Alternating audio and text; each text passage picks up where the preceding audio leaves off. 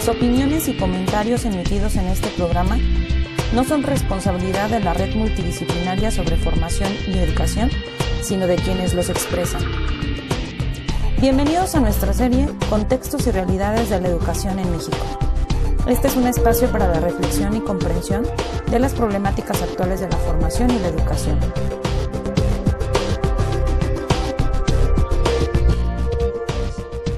Bien, pues eh, quiero hacerles a todos y todas ustedes pues la honrosa invitación para conversar con ustedes.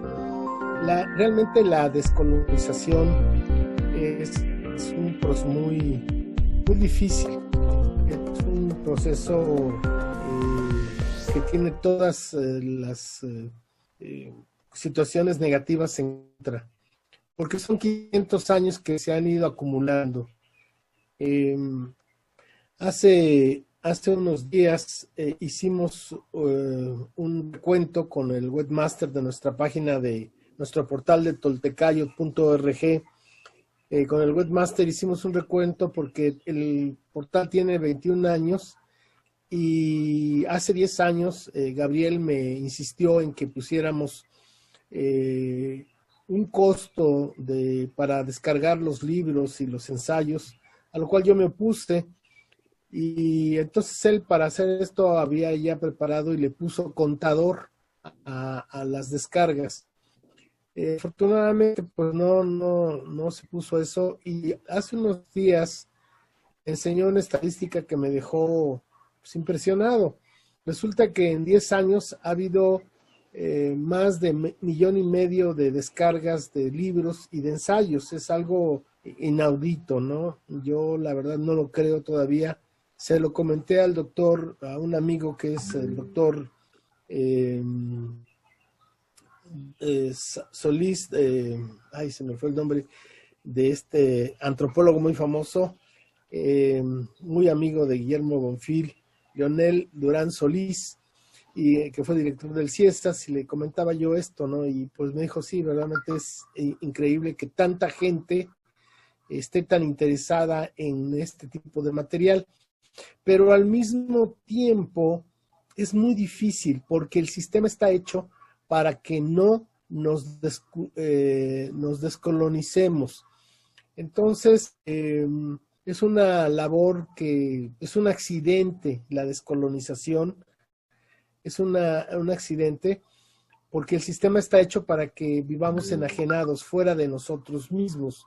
Entonces, eh, comento esto porque es, es difícil. Eh, eh, alguna vez platicaba yo con un biólogo marino sobre la cuestión de la colonización, que no nos damos cuenta, que no sabemos, que no sabemos. Y él me dijo, ya que le expliqué esto de la colonización, me dijo, entonces esto es igual que los peces en el mar. Me dijo, los peces no perciben el agua porque es su medio y nosotros aquí no percibimos la atmósfera porque es nuestro medio. Pero decimos aquí no hay nada, no, sí hay la pero no la percibimos. Cuando, por ejemplo, en una habitación entra un rayo de luz, podemos ver cómo se satura la atmósfera, pero eso no lo vemos normalmente. O cuando vamos en avión llegando a la Ciudad de México y vemos esa nata mostaza horrorosa, decimos, qué horror, ¿cómo voy a llegar ahí abajo? Pero cuando aterriza el avión y que las maletas y que el taxi que se nos olvida y ya estamos dentro de la ciudad y no vemos esa, esa nata espesa de contaminación. Lo mismo nos sucede, eh, lo mismo nos sucede con la colonización. No, no la percibimos, nuestro lenguaje es totalmente colonial, por más que, que estemos trabajando.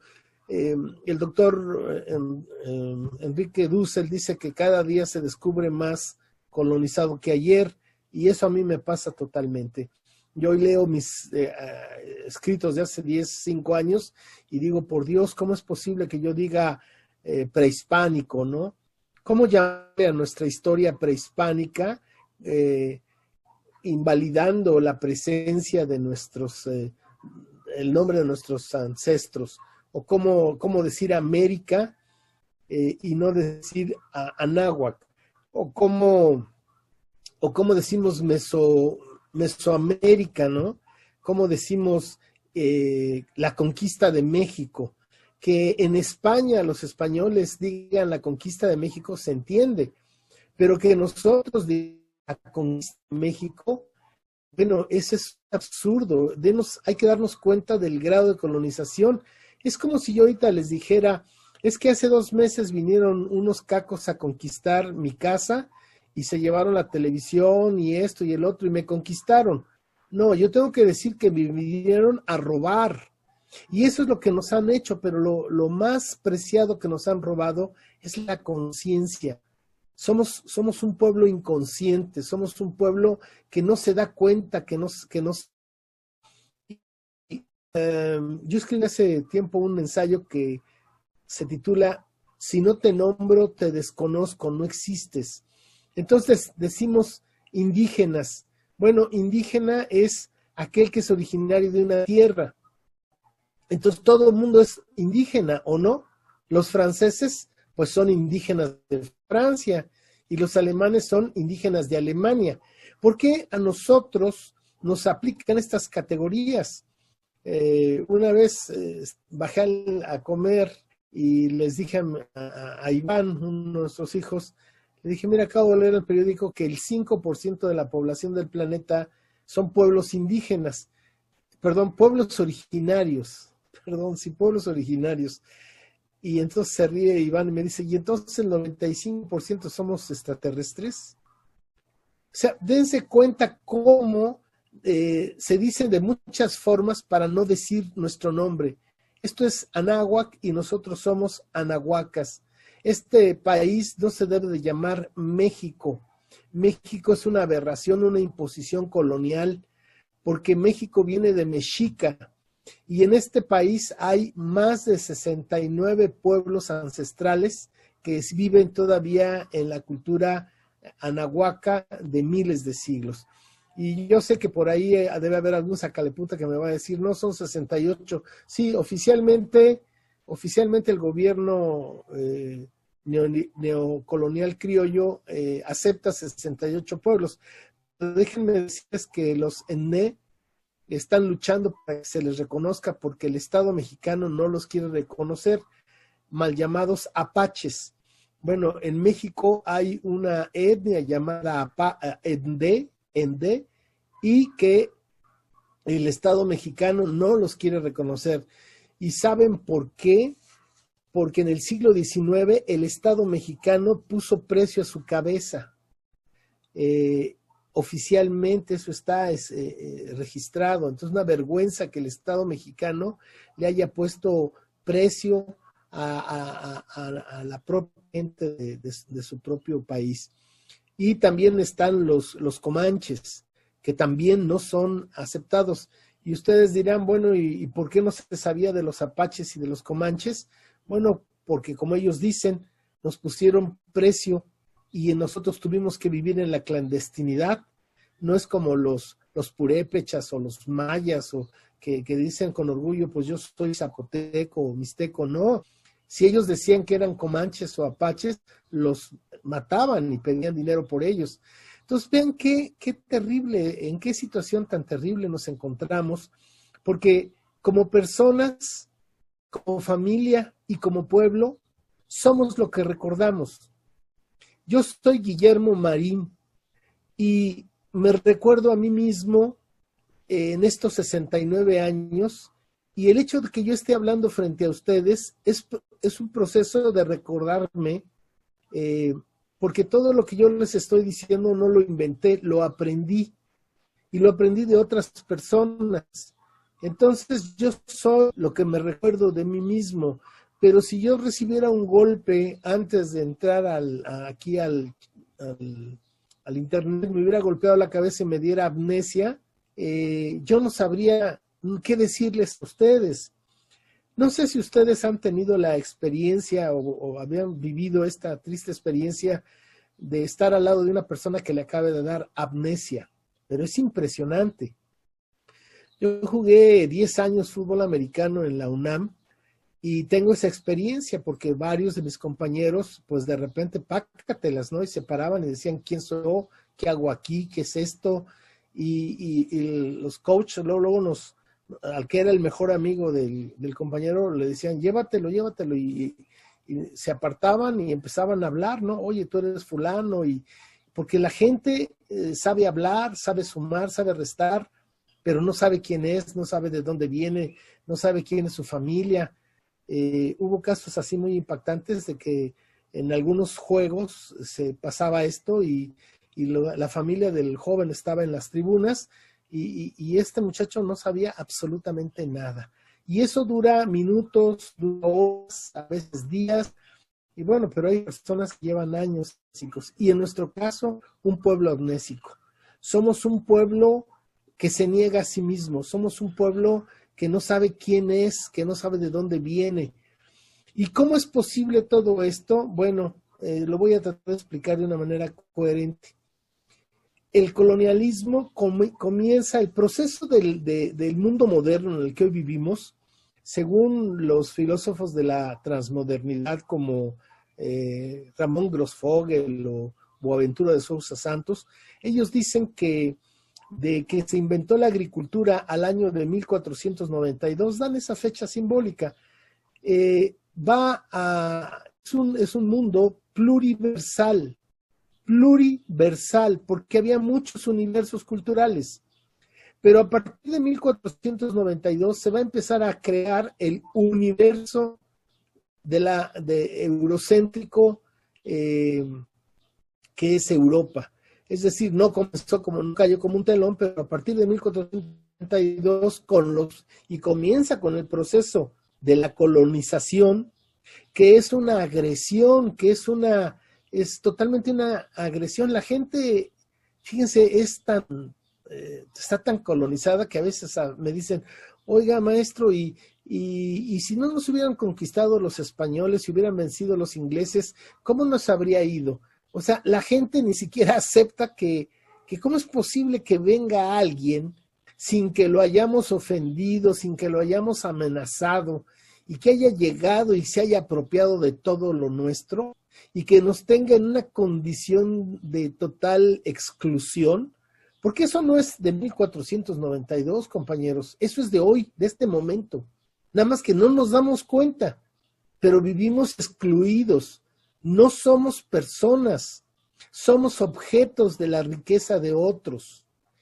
Entonces, dice eh, esta gente que inicia la modernidad en 1492 en que se, empieza a crear un pensamiento único, que es el pensamiento eurocéntrico, es decir, que lo, que es de Europa es universal y lo que no es de Europa es regional.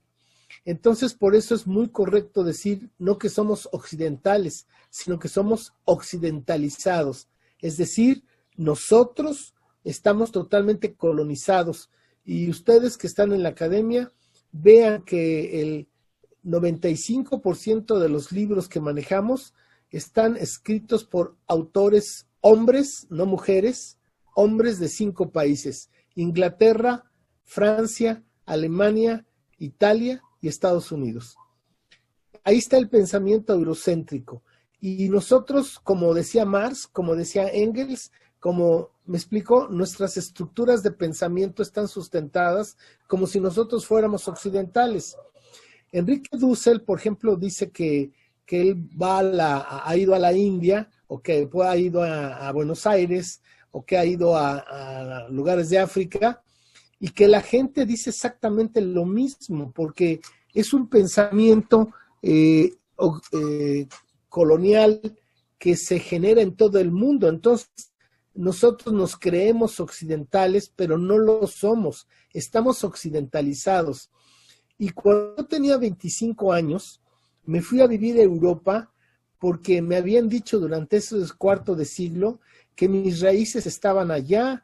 Yo nací en la Ciudad de México, y pues, estudié en la UNAM y mi vida fue ahí en el sur de la ciudad. Entonces, pues yo supuestamente era mexicano y a mí como a todos me habían dicho que mis raíces estaban en Europa, los griegos, los romanos, la Edad Media, etcétera, el Renacimiento y bla, bla, bla. Y pues yo me fui a buscar mis raíces. ¿Y cuál es la sorpresa? Que me di cuenta después de dos años que yo no tenía raíces profundas allá. Sí tengo cosas y estoy muy orgulloso de ellas, como en la lengua en la que nos estamos comunicando, pero mi raíz es tierra. Entonces, eh, me pregunté quién soy yo realmente y me vine a, México a buscar mi identidad. Y Tloquenahuaca es tan grande que me mandó a Oaxaca, donde llevo 42 años, donde he aprendido a ser gente, porque yo estaba totalmente colonizado. Y a partir de trabajar en la cultura, especialmente con, con las comunidades eh, de Oaxaca y haberme metido a la historia desde un punto de vista descolonizado, eh, empecé a ver otra realidad. Y ahora me doy cuenta que yo no soy mexicano, yo soy anahuaca y que mis raíces eh, son profundas, por, lo menos eh, 3.500 años para atrás, y tengo un seguimiento de quién soy yo. Entonces, pero volviendo al punto, eh, no sabemos quiénes somos, no sabemos de dónde vivimos, no sabemos dónde estamos. Cada uno de nosotros somos lo que recordamos. Si nosotros no sabemos quiénes somos, de dónde venimos, dónde estamos, no sabemos a dónde vamos. Y eso es lo que nos ha pasado estos 500 años. Seguimos dando vueltas y vueltas y vueltas a la noria y no encontramos la salida. Pero además nos gusta, nos gusta, nos regodea eh, sentirnos así, que eso es lo más triste. Entonces voy a hacer una estructura para explicar, tratar de explicarme en qué consiste este proceso de colonización.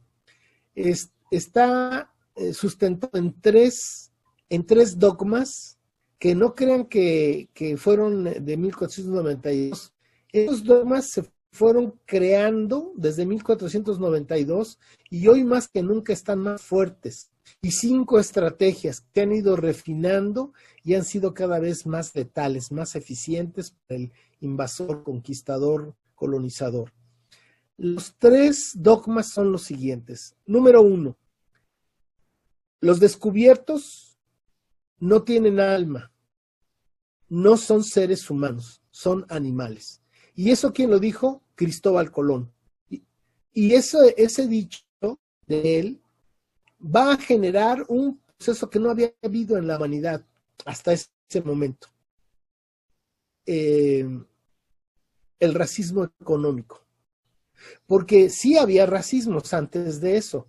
¿A qué me refiero? Bueno, pues porque tú eres musulmán y yo soy cristiano, porque tú eres eh, sajón y yo soy anglo, o porque, etcétera. Y sí, había unas diferencias y unas exclusiones, pero siempre se mantenía la calidad humana. Sí, tú eres musulmán, pero, pero estás equivocado de tu Dios, tu Dios no es verdadero, pero yo sí tengo el verdadero. Pero eres humano, y lo que pasa es que tienes un Dios equivocado. Pero cuando Colón dijo que nosotros no teníamos alma, entonces nosotros pasamos a, de ser humanos, pasamos a ser animales. Es decir, de, sujetos pasamos a ser objetos. Objetos de la colonización, objetos de la riqueza, objetos de la explotación. Y entonces Colón, y como hay pensamiento judio-cristiano atrás de toda esta eh, cultura que hasta ese momento era la cultura del medievo, pues se sustentaba en que eh, en la cultura judio-cristiana se dice que Dios hizo a imagen, que Dios hizo al hombre a imagen y semejanza de él, y que pues pobló la tierra de animalitos, y que entonces le, nos, nos los dejó para nuestro sustento. Entonces, el, el visión judio-cristiana es que puede matar a los animales con la mano en la cintura, porque Dios los hizo para su sustento. Y si luego nos vamos al pensamiento grecolatino, especialmente griego, eh, cuando los grandes filósofos, entre comillas, donde supuestamente se sustenta el pensamiento occidental, eh, dicen que, decían ellos que el ser superior tiene capacidad por vencer militarmente al, otro, lo tiene el, derecho de sujetarlo, de hacerlo su esclavo. Y eso Platón lo dice en la República. Ojo, ¿eh? Entonces, si ustedes ven la República de Platón, pues es donde hay democracia, pero entre los patricios. Pero ahí no entran ni siquiera las mujeres. Y esos patricios estaban sustentados en un pueblo de esclavos. Y ese pueblo de esclavos estaba fuera de las murallas. Entonces, la democracia era entre los entre iguales, pero los, los que no eran iguales, eso estaban fuera de la democracia, fuera de, la igualdad. Entonces, cuando surge el racismo económico, el que nos quiten a los invadidos la condición humana, es un golpe tremendo que ha sufrido la humanidad, no solamente nosotros, que fuimos los primeros, es cierto, y que por eso es tan grave en nuestro país, pero ese golpe, vean ustedes el salario mínimo, hasta antes de esta administración, el salario mínimo de México era el más bajo de América Latina. Es decir, eh, yo soy el amo y al animal no le tengo que dar seguro social, no le tengo que dar prestaciones, no le tengo que dar aguinaldo, con que le dé de comer y que me sirva. Entonces, fíjense que así nos han tenido 500 años, porque para ellos no somos seres humanos, somos peladitos, somos nacos, somos indios, somos eh, prietos, pero, pero ellos son una clase, una élite, ¿no? Eh, debemos de entender que por estos procesos nosotros vivimos un país tremendamente racista y clasista. Miren, hasta antes de la pandemia yo iba cada año a dar conferencias a Estados Unidos y la gente, y yo trabajé dos años en Estados Unidos como maestro binacional, o sea que conozco desde adentro el problema. Y, y la gente se iba para atrás cuando yo les decía, es que nosotros somos más, más racistas que los gringos. Ahora con el señor Trump y las cosas cambiaron, pero antes de Trump eh, estaba prohibido el racismo en Estados Unidos. Y no crean que los gringos eh, eh, se, preocupaban por no aparecer racistas por una cuestión moral o ética, sino porque multaban, multaban. cuando llega Trump y empieza a decir todas esas cosas, bueno, pues ya el racismo explotó el, el, Estados Unidos profundo, ¿no? El, los blancos este, protestantes, eh, anglosajones y su racismo histórico, pues ha sido como un magma que ha brotado y nos está revelando la verdadera cara de Estados Unidos.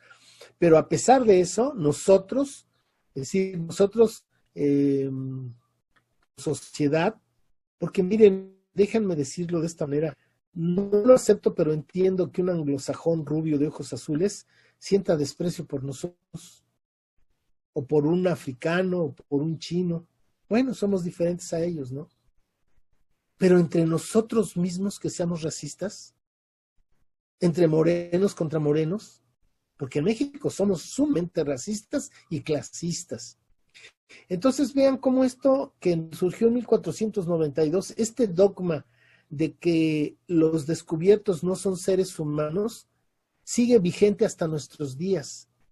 Y la forma en la que nos trata el poder político y económico a las mayorías eh, no nos dan esta calidad de, seres humanos. Y voy a hacer un paréntesis aquí. Miren, en 1824 surge un país mal llamado México, que lo que eran un puñado de, pero un puñadito de, de criollos y gachupines, que hacen su país de ellos y para ellos. Pero déjenme decirles que para esa época no están los números muy claros, pero más o menos porque hubo un censo que hizo este, los Habsburgo en, en, en 1800, pero se supone que para 1824, en lo que hoy es México, había casi 6 millones de habitantes del, del virreinato, de los cuales 5 millones eran anahuacas, es decir, lo que ustedes llaman indígenas, lo que ustedes llaman pueblos originarios, este, indios, pues, ¿no? Bueno, esos eran 5 millones que eran monolingües, que eran analfabetos y que a pesar de estar viviendo en la colonia, estaban siendo explotados, pero ellos vivían en su mundo ancestral. esos 5 millones de personas vivían en su mundo ancestral, sí, explotados, dominados, pero en su mundo ancestral. Luego había 250 mil africanos traídos como esclavos. Había 40 mil gachupines, es decir, eh, nacidos en España, españoles nacidos en España. Y luego lo restante eran las llamadas castas, los, los criollos, es decir, hijo de español y española nacido en, en, en el Anáhuac, eh, y todas las cruzas que se daban salta para atrás y etcétera, bueno, eran el resto. Fíjense qué interesante, piénsenlo desde esta perspectiva. En 1824 surge un país sin pueblo. ¿Cómo se crea un país sin pueblo? Porque los pueblos anahuacas, tanto en 1824 como hoy, no cuentan. No cuentan los pueblos ancestrales cuenta la élite que tiene el poder, sean conservadores o sean, este, como ustedes le quieran llamar, pero esa élite no cuenta a los demás. Entonces, se puede explicar históricamente qué es lo que nos ha sucedido. Pues sí, porque los, las élites que han tenido el, poder desde 1824 se dividieron en yorquinos y escoceses, centralistas, federalistas, em, em, conservadores, liberales, y se han estado peleando como perros y gatos desde 1824 hasta nuestros días. Pero ellos, ellos ven al país, su país de ellos y para ellos desde otra perspectiva. Y nosotros creemos que pertenecemos a ese país. Nosotros hasta orgullosamente decimos somos mexicanos. No, chucha. Nosotros no contamos para ellos. Y les cuento una anécdota. Eh, yo me tocó vivir el 68 en la prepa, ¿no? Pero de chamaquito, de frente, ¿no? Entonces yo terminé aborreciendo Estados Unidos y dije que nunca iba a ir a Estados Unidos. Y como uno no debe decir que de esa agua no debe beber, pues al primer país que fui fue a Estados Unidos, porque un día el equipo de fútbol en el que jugaba fue a jugar a Estados Unidos. Y bueno, pues ni modo, ¿no? Ahí iba yo en un camión de la UNAM, este, a Estados Unidos, y fuimos a Texas. Y cuando empecé a entrar, cuando me golpeó mucho ver las banderas estas de Estados Unidos y la frontera, y ya empecé a entrar en la llanura en el camión, y veía yo esa llanura extensísima, y empecé con mis tonterías. Esta tierra es nuestra, no la quitaron, este, los gringos, que de repente me quedé pensando, dije, a ver, quién no sabe, ¿nuestra? ¿De cuándo acá te ha pertenecido la tierra? ¿De cuándo acá este país ha sido tuyo? De los que han gobernado, de los que tienen el poder económico, pero tú ya nunca. Y entonces, ¿saben qué? Me tranquilicé, dije, bueno, este, ya no, lo único que me dolió es que nos habían quitado Disneylandia, ¿no? Pero, pero estamos engañados creemos que somos mexicanos, no somos mexicanos, creemos que vivimos en un país y contamos, no, es un país, esto es una, una neocolonia y nosotros no contamos, no nos, no nos toman en cuenta, precisamente por este pensamiento eh, colonial que todavía existe, aunque ustedes no lo crean, em, la gente, aún ellos, los del poder, no se dan cuenta que no saben, no saben que no saben. Eh, con todo respeto diría don Andrés, pues don Andrés y su esposa, pues son criollos, su ideología es criolla. Ellos siguen hablando de, si ustedes lo analizaran con otra perspectiva, ellos son como el buen conquistador, pero al final de cuentas son criollos. Un, un presidente con otra visión, Lázaro Cárdenas, pero Lázaro Cárdenas se sentaba a comer en el suelo con, con su gente. Y, y, bueno, pues nada más López Obrador.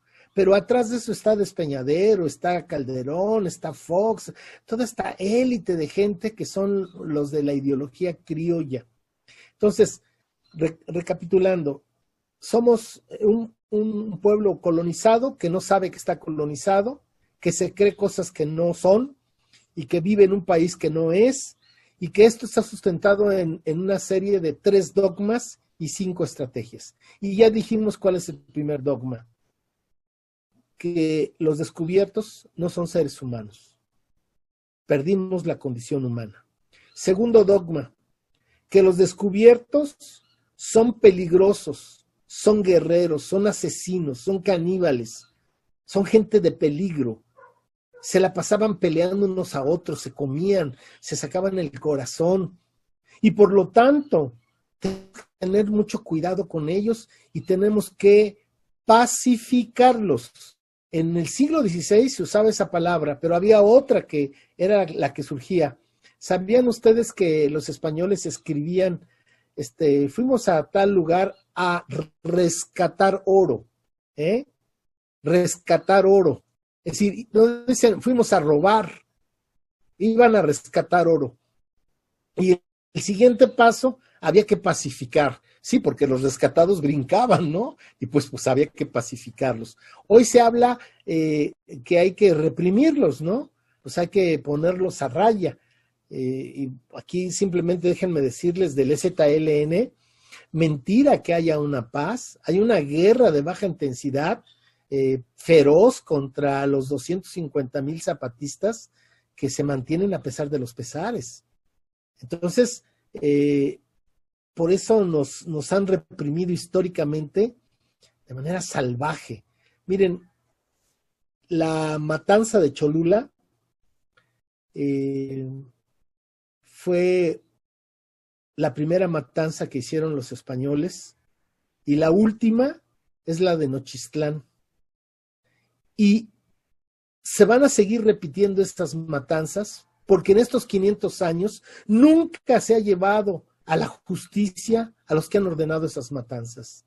Siempre la historia oficial nos va a dar una versión que los libera.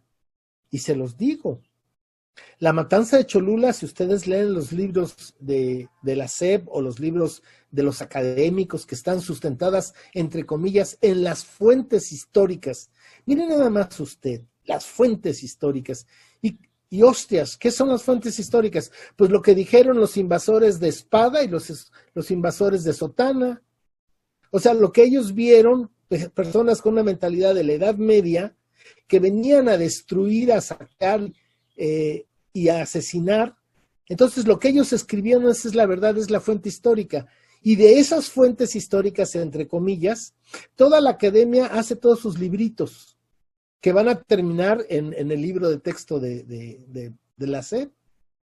Pero es, un, es una mentira esa visión. Entonces, en, en, las fuentes históricas y en la historia oficial, se dice que le dijeron a Malinche que los eh, cholultecas iban a atacar a traición y a mansalva a Hernán Cortés y a sus este, soldados. Ojo, soldados. Aquí nunca hubo soldados en el siglo XVI. Es, es falso que Hernán Cortés haya traído soldados. Era una banda de delincuentes, eran fascinerosos. Porque en Europa no hubo ejércitos hasta el siglo XVII.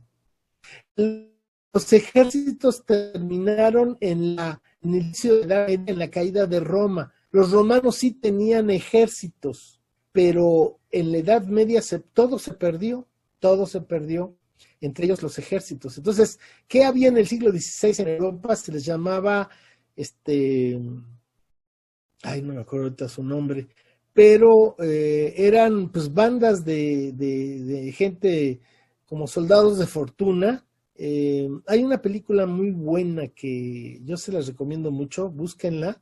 Este, se llama El Capitán a la Triste, y por cierto es española, donde soy un español muy castizo. Eh, tercios, el nombre es Tercios.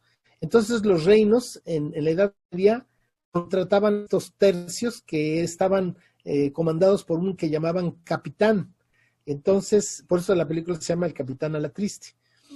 Y entonces, bueno, pues eh, resulta que estos tercios eran, eran ejércitos de, de, delincuentes que protegían a los reinos de otros, de otros ejércitos de otros reinos.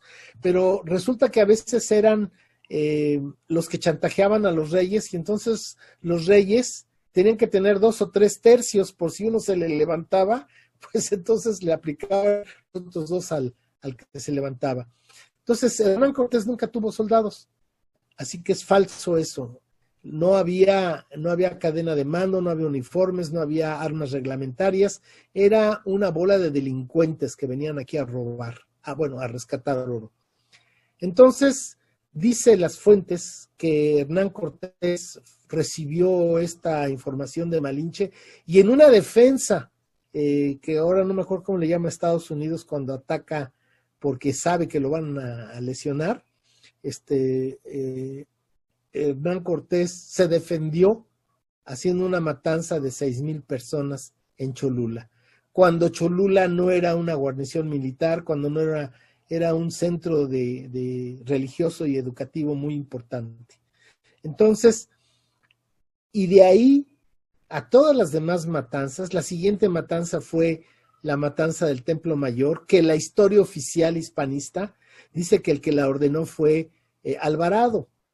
Pero es ilógico, lo que pasa es que ni estudiamos ni, analizamos de manera crítica la historia, tal como nos la dicen, si la repetimos como pericos. Pero déjenme hacer este, este ejercicio. Dicen que estando ya Hernán Cortés en Tenochtitlan como mi señor, le avisaron que había llegado Pánfilo de Narváez con 1500 hombres, que estaba en Veracruz y que había que irlo a atacar. Eh, en ese momento Hernán Cortés tenía 500, eh, 500, bueno, 400 hombres, porque él llegó con 550, pero como hundió las naves, 150 marineros se tuvieron que meter, pero a unos de esos marineros los dejó en, en Veracruz. Entonces, realmente hombres de armas eran 400. Y dicen, dice Hernán Cortés que tomó la mitad de los hombres, o sea, 200, y fue a combatir a, a Pablo Narváez, que traía 1500 hombres. Eh, pero lo que sucedió realmente eh, cuando Pánfilo de Narváez envió a decirle a Cortés, porque se quedó en Veracruz, que se entregara, eh, estos que fueron, Cortés les enseñó Tenochtitlan, él era el amo de Tenochtitlan. Dice un investigador inglés, un historiador, que en ese momento Hernán Cortés tenía más oro que todos los reinos de Europa juntos, y los tenía en, la casa de Axayácatl. Cuando vieron esto, estos que no eran soldados, y, les y Cortés les dijo, súmense, díganle a los que están allá en Veracruz que se sumen conmigo y para todos hay repartición. Claro, se regresaron y el único que no supo de eso fue el pobre, el pobre de Pánfilo de Narváez. Y con 200 hombres toma eh, prisionero a Pánfilo de Narváez y suma 1500 hombres a sus 400 o 500. Entonces, más o menos había como 200 hombres en Tenochtitlan. Pero entonces es el Cortés el que ordena la matanza de Tenochtitlan. Y en ese momento los rodean y no los dejan salir. Ahora, la historia oficial dice que para lavarle las manos de sangre a Cortés, que Cortés estando en Veracruz, este Alvarado da la orden de la, de la matanza. ¿Ustedes creen que es posible que Hernán Cortés, con 1.700 hombres, entrar a pie por Tenochtitlan cuando ya tenían rodeados a Alvarado y a sus hombres? Es ilógico. O sea, no puede ser. Porque no usamos el pensamiento crítico para analizar lo que dicen las fuentes históricas. Lógico que dicen serios, descolonizados, como es el caso de este doctor en historia, eh, José Luis Guerrero, eh, él es a lo que yo les estoy diciendo, que fue Hernán Cortés el que ordenó esa matanza y es cuando los toman. Y son dos mil que están ahí y cuando quieren salir de Tenochtitlan, fíjense nada más, a ver si no nos da vergüenza, compañeros, porque a mí sí me dio vergüenza cuando lo entendí, dije, ¿cómo es posible que nunca lo haya pensado? Dicen las fuentes que una noche que estaba cayendo un aguacerazo, salieron por el canal de los toltecas en la madrugada los españoles sigilosamente sin hacer ruido y que unas mujeres que salían a tomar agua, a por agua, este, descubrieron que iban huyendo y dieron la voz de alarma y entonces los atacaron. Por principio de cuentas, ¿cómo es posible que está cayendo una tormenta y las mujeres salen por agua? Eso es ilógico. Y segundo, ¿ustedes creen que los mexicas que verdaderamente si eran soldados y si eran guerreros, este, se iban a dormir a sus casas este, para al otro día ir y checar tarjeta y hacer el cerco. No, pues no es cierto. Los mexicas estaban al tanto, como guerreros, cercando a los españoles. ¿Qué fue lo que sucedió? lo que no dice Hernán Cortés y no dice en la historia oficial es que Iztlizochitl, el texcocano, con 300 mil guerreros, fue el capitán en jefe de, la, de, de los españoles. Si la batalla de Tenochtitlan se supone que fuera entre 300 mil contra 300 mil, entonces en esa, en esa batalla de la noche triste, Iztlizochitl ataca por, con canoas por un lado a Tenochtitlan, los tenochcas responden la, la agresión de Iztlizochitl y en sentido contrario salen los españoles huyendo por el de los. Bueno, ahí va teniendo lógica la historia. Pero, ¿saben? No nos interesa. Nos quedamos tranquilos y contentos con la versión oficial de la historia. Entonces, eh, y le lavan las manos a Hernán Cortés de que él ordenó la matanza de eh, el Templo Mayor. Y en las cartas de relación, el propio Hernán Cortés dice que antes de eso, Moctezuma y el Tlatocan llamaron a un, a un consejo con todos sus señores tributarios y presentaron a Hernán Cortés como el señor que ahora tenían que obedecer. Entonces los, los mexicas y los pueblos nahuas estaban entregados a Hernán Cortés. Entonces, ¿por qué si fue esto cierto? ¿Por qué hubo tanta sangre, tanta guerra? Pues por la, la visión eh, miserable de estos saqueadores, ladrones, asesinos, que cuando vieron que cinco mil personas entraron al templo mayor a bailar sin armas y que traían joyas, cerraron las cuatro puertas y a cuchillo mataron a cinco mil personas. Eso fue lo que desató, pues, la revuelta contra los españoles. Y así entonces digo que de la batalla de, de, la matanza de Cholula a la matanza de Nochistlán, nunca se ha sabido la verdad, nunca se ha puesto en la justicia a los que han ordenado estas matanzas. Y mientras no se llegue a eso, nunca van a parar estas matanzas.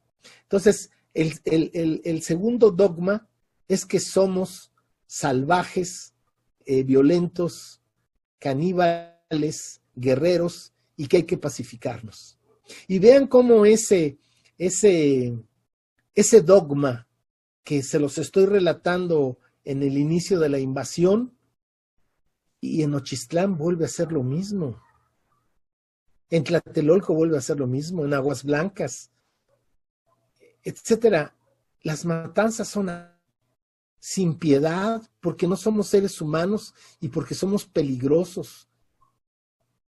El tercer dogma, o sea, ya dijimos el primero, no somos seres humanos. El segundo, somos peligrosos, asesinos, violentos, hay que pacificar. El tercer dogma, somos idolátricos y demoníacos.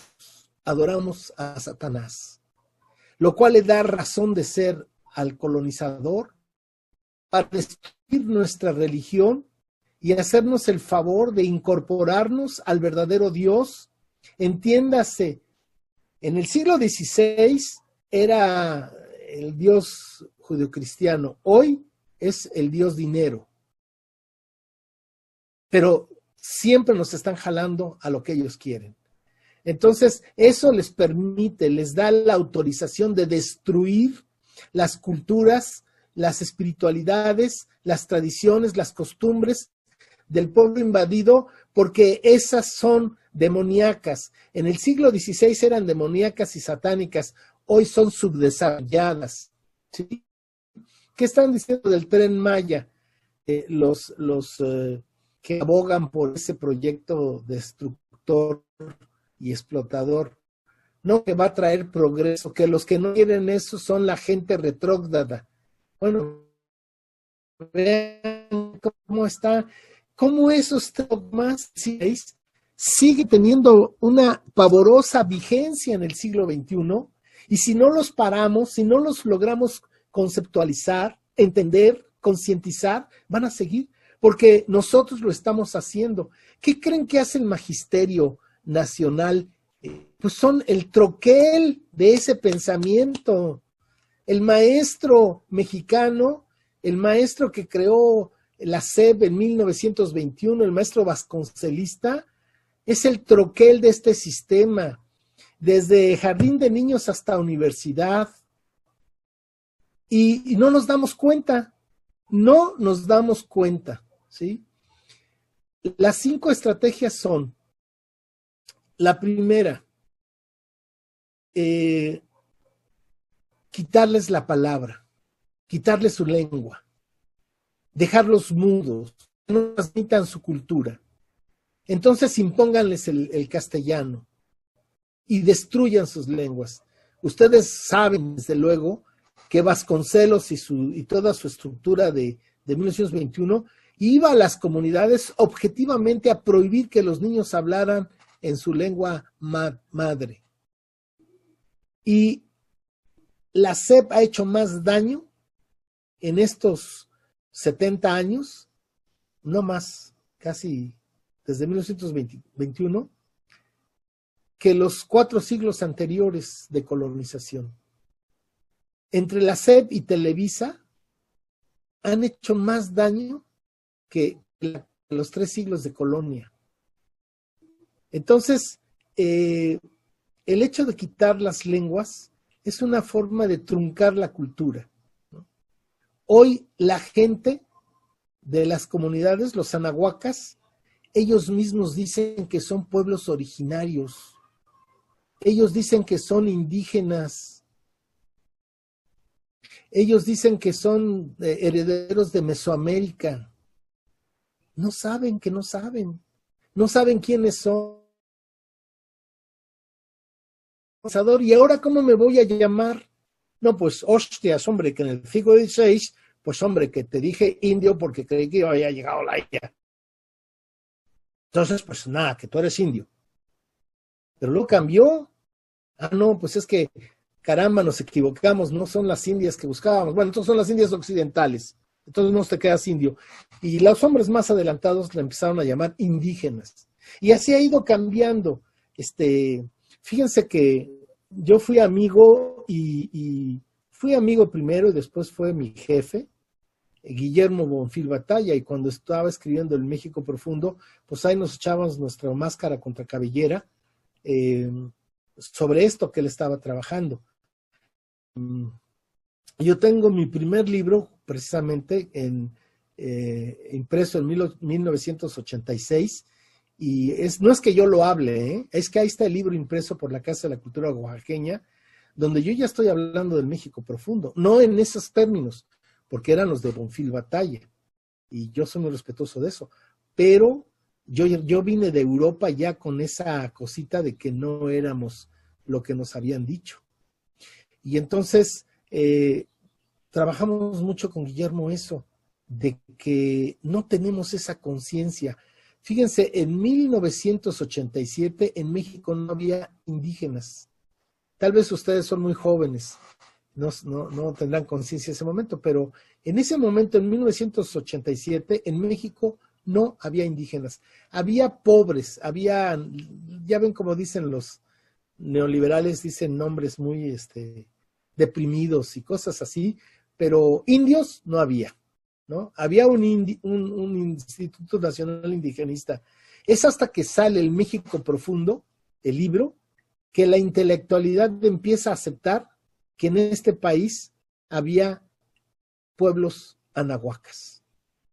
Es muy reciente eso, muy reciente esto. No sé si ustedes sepan que esta Ofelia Medina en el 94 eh, tenía una, una AC que estaba ayudando a los niños de África. Y cuando se descubrió que aquí había indios y que, y que estaban en condiciones igual o peor que las de África, pues dejó la de, de trabajar en África y ahora trabaja, y mis respetos a la señora, pero hace mucho de lo que nosotros no hacemos. Pero fíjense que no había indios en 1987. Y Guillermo Bonfil, con su México profundo, de repente da el campanazo y pues sí resulta que sí hay indios. Y luego en 1994 los, estos revoltosos de, Sotiles y Tojolabales pues dicen un ya basta. Y boom, de repente aparecen los, los indios. Pero fíjense qué poca conciencia tenemos como pueblo.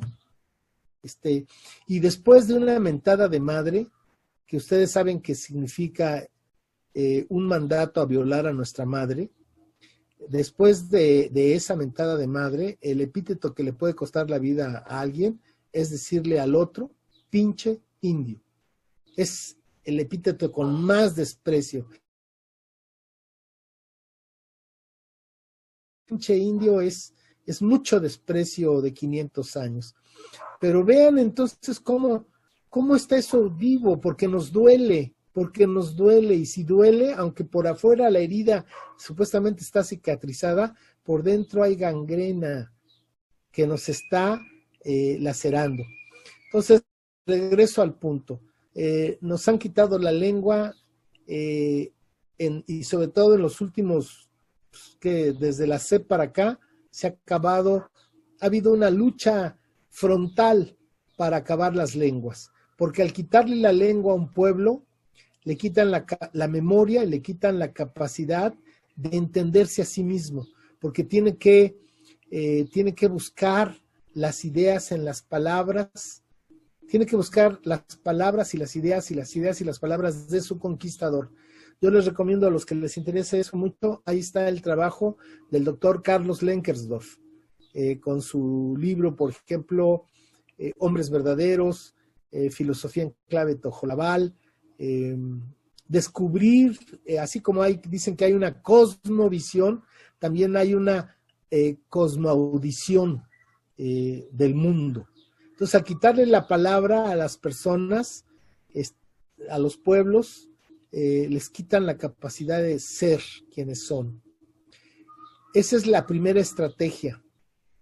Hoy estamos perdiendo aún el español. El castellano que hoy hablamos está perdiendo a pasos agigantados. Nos hemos apropiado, como dijo Guillermo Bonfil en su teoría del control cultural, nos hemos apropiado ya del castellano.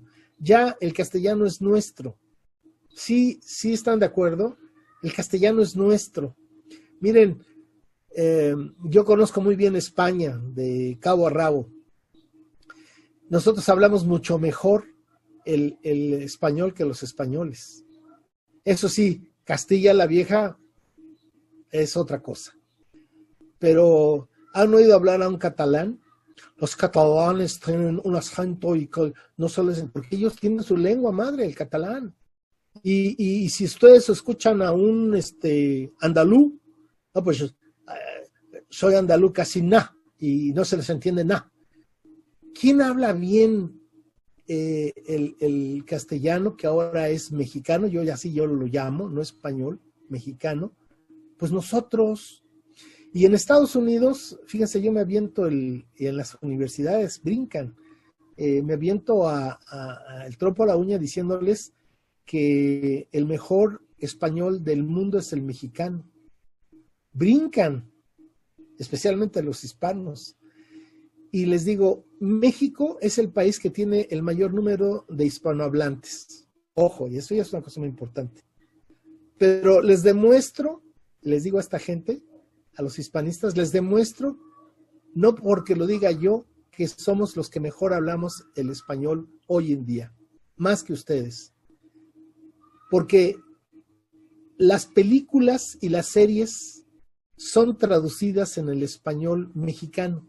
¿Han observado eso? Fíjense en Netflix, fíjense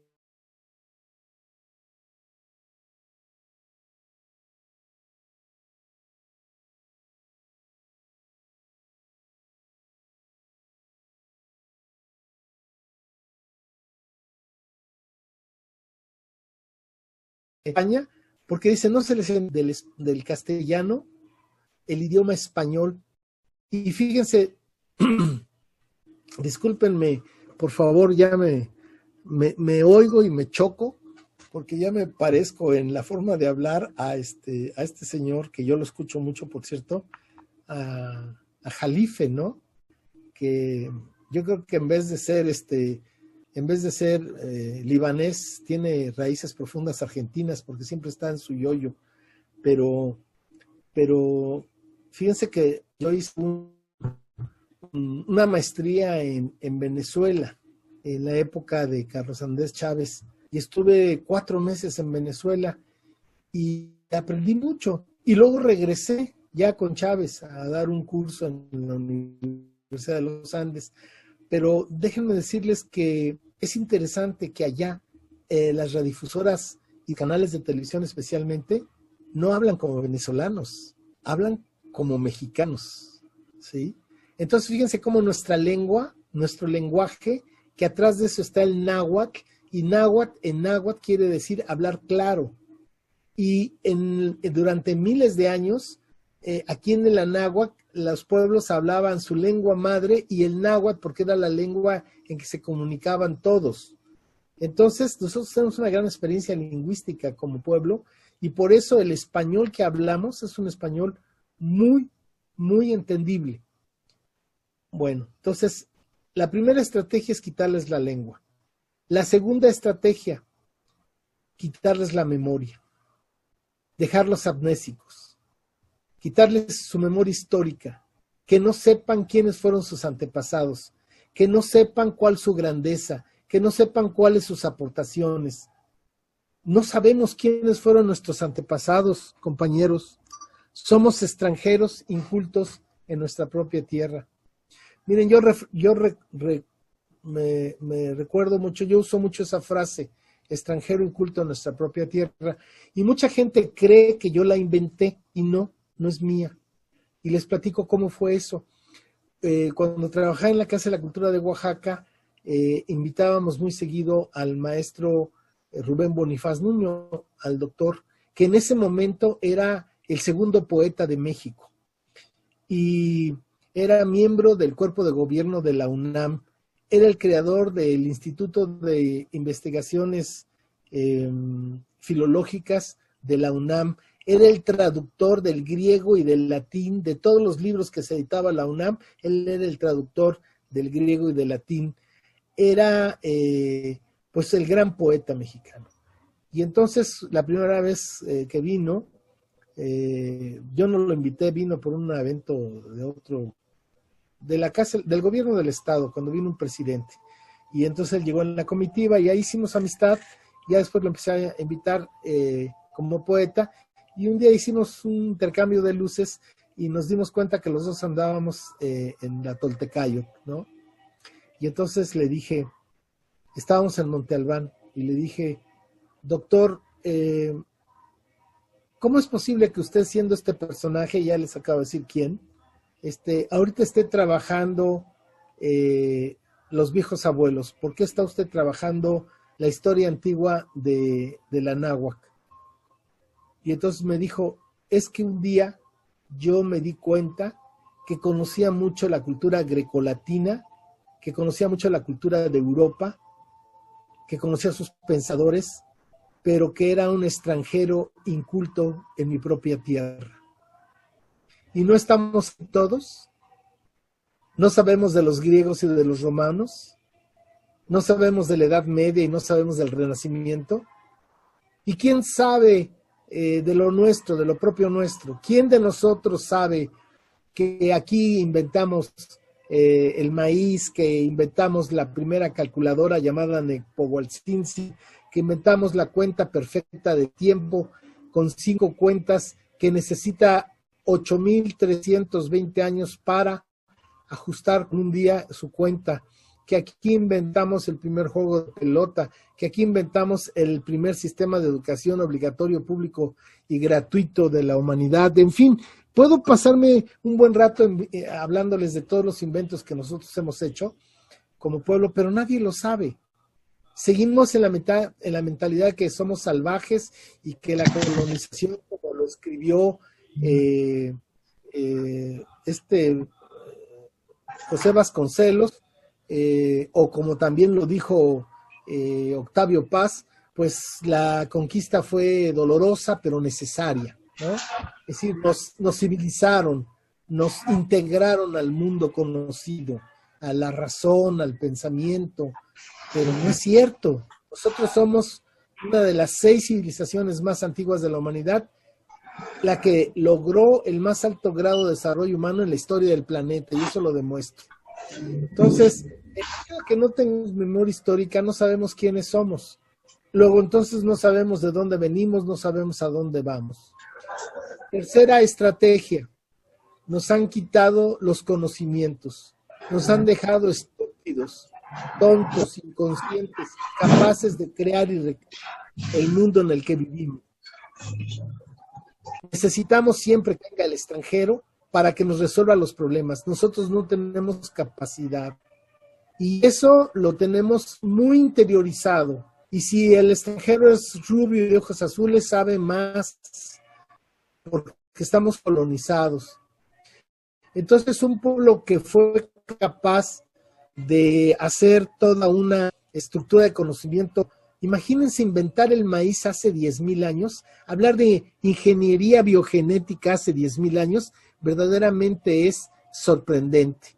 O inventar una matriz de cálculo, eh, no un abaco, sino una matriz de cálculo como el Nepogualcinsin, es increíble. En fin, somos un pueblo de gente muy eh, consciente, de gente muy inteligente y, de gente que ha dado grandes aportes a la humanidad. Sin embargo, no lo creemos, ni lo sabemos, ni nos interesa saberlo. Entonces, esa es el tercer, la tercera estrategia hasta nuestros días. No sé si ustedes sepan, perdón, no sé si ustedes sepan que aquí en Oaxaca se está inventando el primer, eh, se está creando el primer avión eh, militar de México después de los tratados de Bucareli.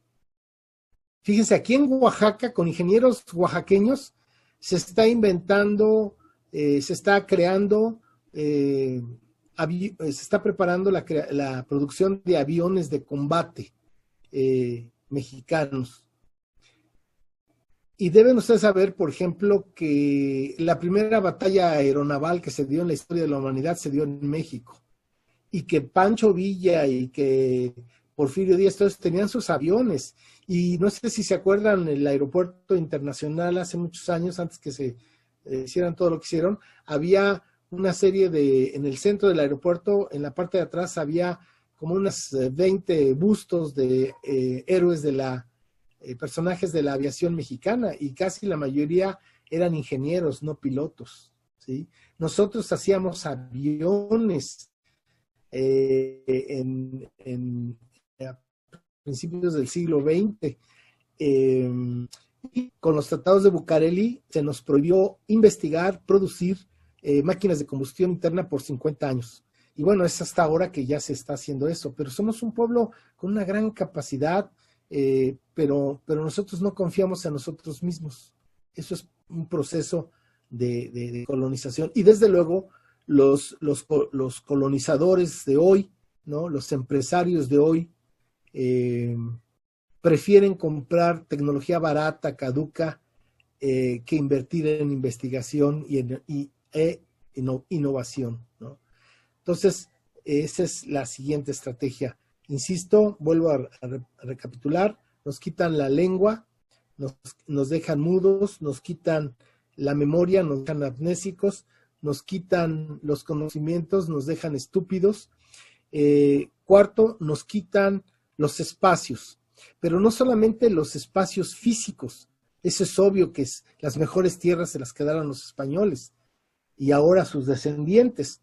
Yo les digo a muchos de los alumnos, bueno, cuando daba clases aquí en la, en la universidad, eh, la Vasconcelos, les preguntaba a los estudiantes, este, ¿de quiénes son las casas del centro histórico? Zapotecos, mixtecos, guaves, triques, soques, zamusgos, ¿de quién son? Extranjeros. ¿no? Entonces, no solamente nos han quedado con las mejores tierras, sino nos han quitado los espacios eh, comunitarios, nos han quitado, nos han desplazado los espacios sagrados. Si hoy usted quiere ir a la, la le cobran. Si usted quiere ir a Monte Albán, le cobran. Es decir, em, nos, nos, han, nos, han, despojado de, de, nos han quitado la raíz, nos han dejado en el aire. Nosotros no tenemos raíz y buscamos a nuestro abuelito español, a nuestro abuelito francés, y la gente dice, no, es que mi abuelito español, sí, yo, yo soy morenito porque me quemo mucho, pero no, si tú hubieras visto, yo antes no estaba de este color. La gente está verdaderamente muy dañada por la colonización, pero no se da cuenta de eso. Entonces nos han quitado la raíz, nos han dejado en el aire. Y finalmente nos han quitado la espiritualidad. Nos han quitado nuestro último espacio en el que éramos fuertes. Y nos han impuesto a sangre y fuego una religión ajena a nosotros, en la cual nosotros estamos excluidos. Ojo, eso es muy interesante. Es decir, en el espacio de lo sagrado, nosotros estamos totalmente excluidos. Y verbo y gracia, ustedes saben que los obispos y los cardenales mexicanos son los más degradantes, los más retrógradas del Vaticano. Y eso está dicho no por mí, sino por la gente que sabe esto. Eh, entonces, eh, el racismo, el clasismo en la Iglesia Católica es muy fuerte, ¿no? Ahí las élites se siente, el, color y el, el prestigio del pedigrí en la gente se siente. Entonces, cuando a una persona, a una familia, a un pueblo le quitan la lengua, le quitan la memoria, le quitan los conocimientos, le quitan los espacios y le quitan la espiritualidad, la dejan hecha polvo. Pueden hacer con ellos lo que ustedes quieran, porque lo único que van a aprender a decir después de 500 años de esta gran pérdida es, sí, patrón, para servir a usted, a sus órdenes. Entonces, esta estrategia eh, estas cinco estrategias combinadas nos dan la realidad en la que vivimos. Somos extranjeros incultos en nuestra propia tierra y hemos logrado el kit, el, vértice superior de la colonización que implica el convertir al invadido eh, en un invasor colonizador y ser un, un, invasor colonizador de su propio pueblo. Entonces entramos en esta eh, perverso círculo de invadidos, eh, invasores, colonizados, colonizadores de nosotros mismos. Entonces, esto es lo que para mí, desde mi perspectiva, nos implica la colonización desde este, desde este espacio eh, de, conceptualización. Y creo que los trabajos que tenemos que hacer para descolonizarnos son tremendamente grandes. Eh, la gente no entiende, no entiende lo que es el pensamiento crítico. La gente confunde ser eh, de pensamiento crítico con ser criticones. Pensamiento crítico es dudar de lo que uno sabe o da por cierto. Ese es el pensamiento crítico. Entonces tenemos una visión de nosotros mismos que la ha descrito y la ha escrito eh, el invasor y es la que asumimos como propia hemos, eh, el, invasor ha escrito la visión de los vencidos, escrita por los vencedores, y nosotros creemos que esa es la verdad. Bueno, yo creo que con esto ya me he explayado lo suficiente. Podemos entrar, si ustedes gustan, pues a, a un espacio de reflexión. Yo considero que no existe la verdad única y menos la tengo yo. Tengo una visión, tengo una opinión, pero todas las demás son muy respetables y creo que podemos construir el conocimiento entre todos. Así que pues les cedo la palabra y les agradezco el favor de su atención. Muchas gracias. Un aplauso. Estuvo muy fuerte esta historia truculenta, ¿no? De lo que ha sucedido en los últimos 500 años a partir de la invasión de los españoles y en general la invasión europea a los pueblos americanos. Eh, bueno, eh, les comento a, todos los que están participando, a los que están escuchando la plática, si tienen alguna pregunta, hay que empezarlas a formular porque vamos a abrir los micrófonos para eh, poder intercambiar con el doctor Guillermo Marín. Así es que vayan formulando sus preguntas. Mientras tanto, no sé si Omar o Polus quieran comentar algo. Yo, de mi parte, este, yo ya tengo formulada una pregunta al doctor, eh, este, pero bueno, voy a dar un, momentito para ver si alguien más quiere comentar algo. Sí, muchas gracias, este, Jorge. Ya por ahí creo que levantó la mano Rodrigo Castillo. Eh, yo sí, nada más una pregunta muy, muy, muy concreta, doctor eh, Guillermo Marín. Eh, ¿Qué opinión te merece en algún momento el texto de Miguel León Portilla, La visión de los vencidos? Este, fue recuperado, fue señalado como, un, como, una gran obra, precisamente por recuperar la voz de los dominados frente a una perspectiva histórica eh, occidentalizada. ¿Qué opinión te merece este texto? Simplemente así sería mi pregunta. Y por ahí, no sé si Pollux tenga alguna otra, o pasaríamos a la de Jorge y después a la de Rodrigo. Ustedes digan. Prefiero, me permiten una por una porque tengo la mente muy chiquita. Ah, muy bien, claro que sí. Claro que sí. Una por una. Y contra todos puedo, pero la verdad, este, mi memoria RAM es muy, muy limitada. Yo les digo a que, que yo fui construido en el siglo pasado, a mediados del siglo, con bulbos, ¿no? Entonces ustedes ya tienen y, y, y, los niños de ahora traen nanoconectores, ¿no? ya, para los niños de ahora. Pero bueno, denme chance. Mira, me parece muy interesante esa pregunta porque no, no simplemente diría yo la obra, sino el personaje y los personajes que están atrás de ellos. Y déjenme volver a la historia, porque un pueblo que no conoce la historia es un pueblo que está condenado a repetirla. Quiero decirles que el origen de invasión nació en las manos de los banqueros de Vera y los este, jerarcas de la iglesia en el Vaticano. Es decir, ellos se pusieron de acuerdo para venir a invadir, eh, tenían sus razones. Desde luego los banqueros, pues es más que obvio, ¿no? Aparte que ya habían cerrado el paso de la ruta de la seda, pero además ese mito de que el descubrimiento de, de América, eso es falso, porque los europeos sabían de tiempo atrás la existencia, los europeos y los chinos y todo. Lo que pasa es que es como ahora como ir a la luna, ¿no? No es tan fácil. En ese entonces con esas barquitas venir desde, desde el otro lado del charco, pues les, no, no era rentable, ¿no? Hasta que se hizo en gran escala, como después sucedió. Pero los eh, banqueros de Venecia sabían de la riqueza que existía de este lado y ya venían por ella. Ellos venían directamente por esta riqueza. Y el Vaticano, vean ustedes que diez años, diez siglos atrás, el Vaticano tuvo el poder absoluto en Europa, gracias a que, pues a que em, ellos habían exterminado el conocimiento. Este, voy a prender la luz porque ya me di cuenta que es muy oscuro. Este, habían exterminado el conocimiento, eh, es decir, eh, esto que hablamos de la Santa Inquisición y la Edad, eh, la edad Oscura, está sustentado justamente en que en dejar en la ignorancia total a los pueblos.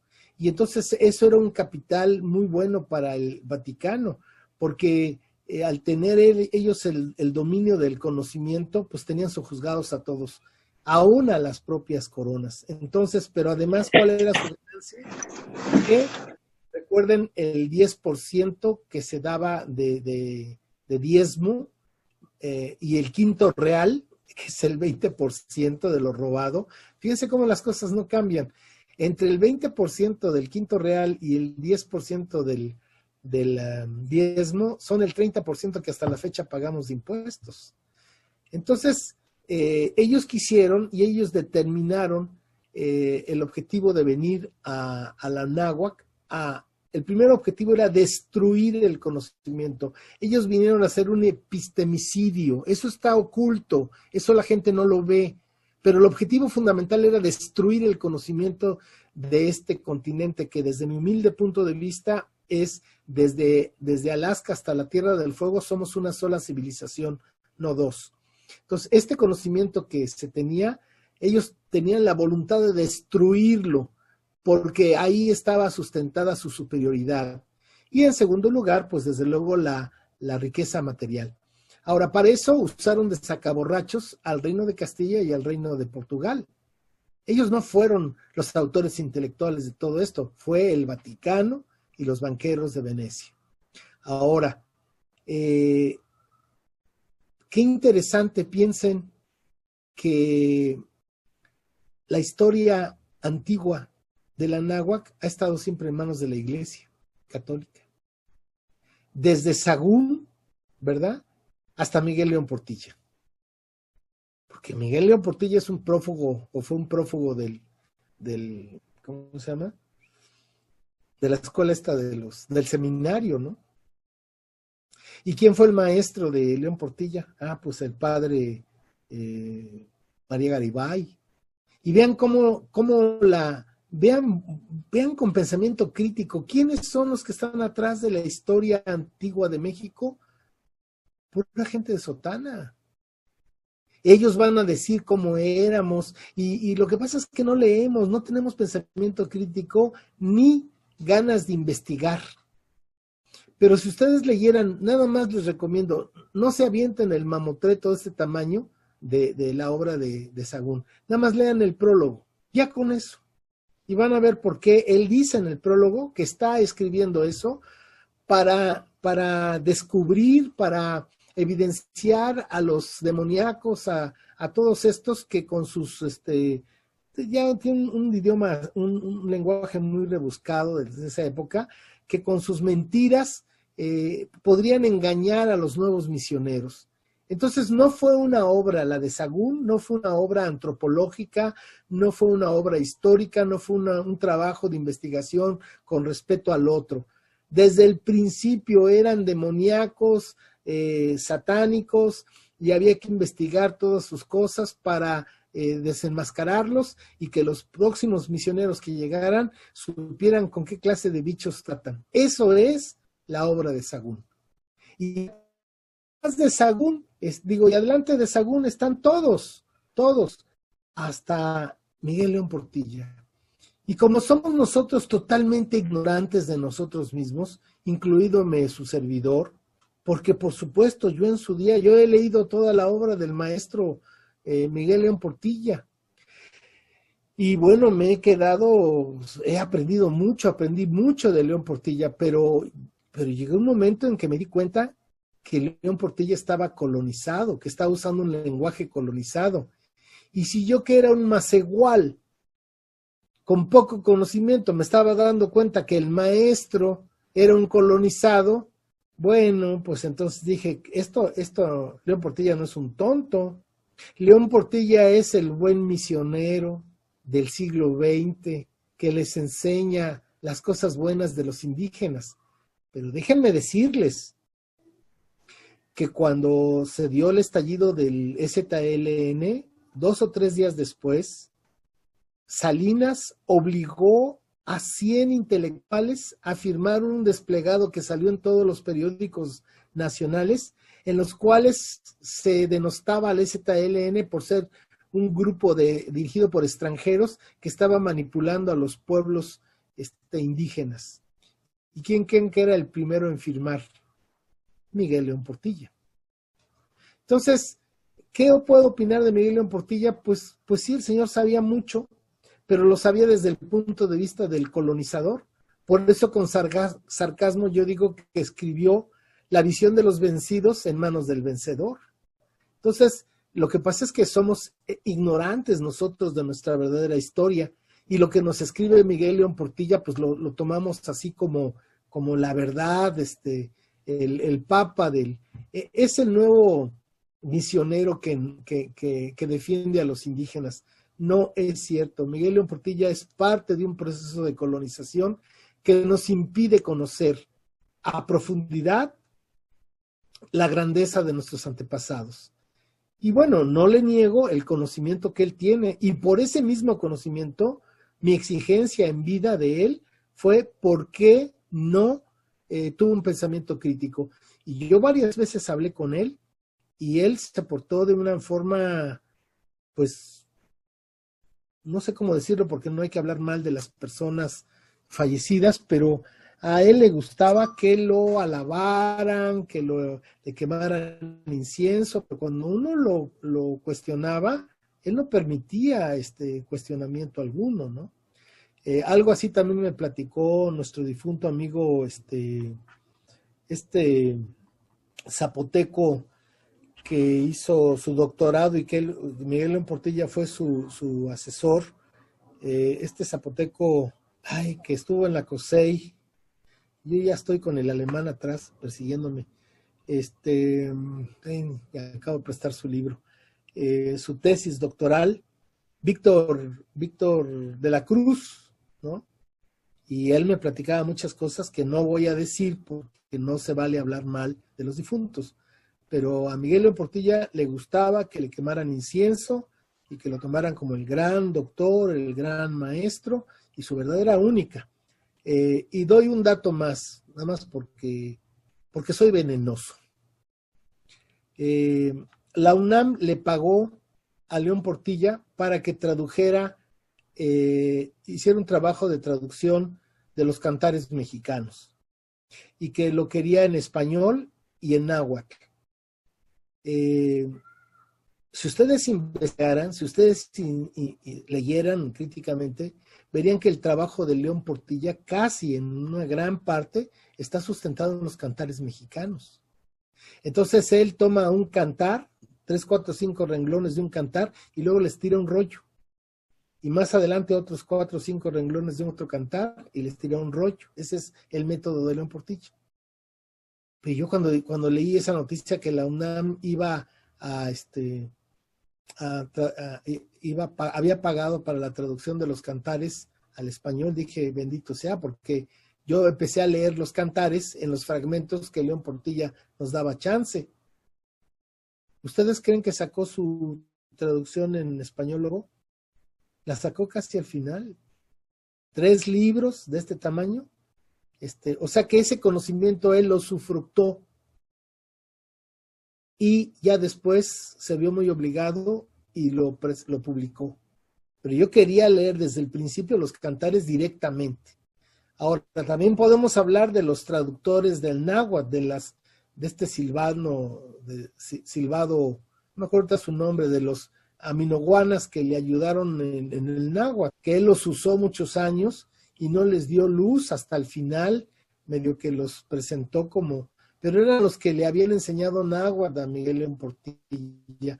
Entonces, a mí me parece Miguel en Portilla, con todo respeto, como parte de un proceso de colonialidad eh, muy disfrazado de buena gente, pero con mucha jiribilla negativa. Muchas, muchas gracias, Guillermo. Sí, son tres tomos así grandotes, naranjas, ¿no? los, los, los que, mencionas.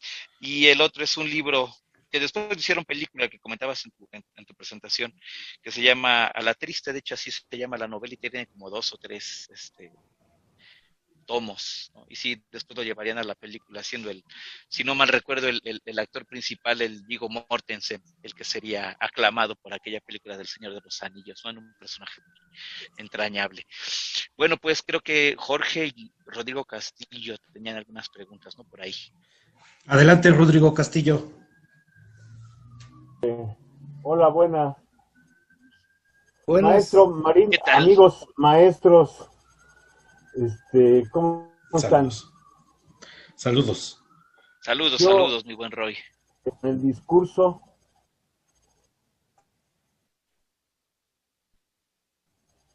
estoy fascinado curso radical, de radical en el mejor de los sentidos, de raíz, ¿no? Este, eh, mm, me, como sociólogo y educador, siempre me, me, ha interesado conocer mis raíces y me ha interesado saber quién soy y cuáles son mis ancestros. Y como soy parte de esta generación que nace de la contracultura, soy parte de esa generación que nace de, de, un mestizaje y, y, de una visión latinoamericanista eh, de resistencia, de, lucha en contra del colonialismo, este, me pregunto y me sigo preguntando,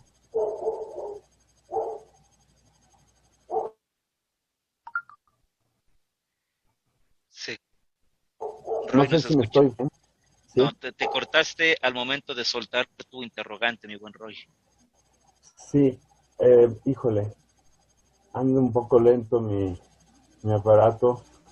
Voy a, voy a apagar el video, voy a tratar de, de hablar nada más. Ok. Eh, y ser breve. Va a caer, va a caer, sí, sí cayó.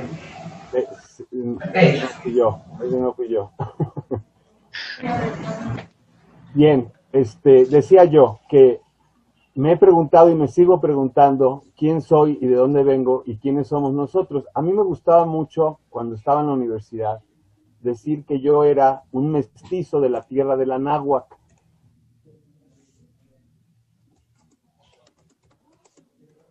Te volviste a cortar, Roy. Eh,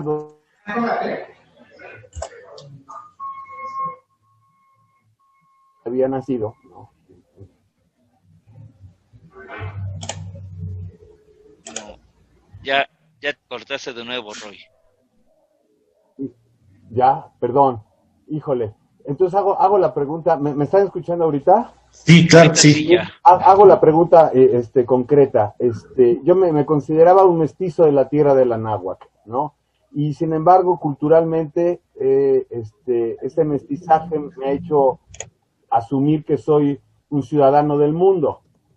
Y, y- y- mi humanismo me ha obligado a este, eh, asumir que, que sí tengo un origen, pero que tengo un, un futuro compartido. En ese sentido, ser de la náhuac, ¿qué implica, maestro Marín? O sea, ¿qué, qué- implica el ser anahuaquense? Porque eh, la diversidad cultural de, de estas tierras eh, este, eh, americanas, es decir, de este continente, eh, es tanta que me da miedo decir que todos somos de la náhuac cuando la náhuac estaba más en el centro de, de este país. ¿Qué implica ser anahuaquense, maestro Marín? Gracias, Rodrigo. Gracias. Bueno, eh, gracias.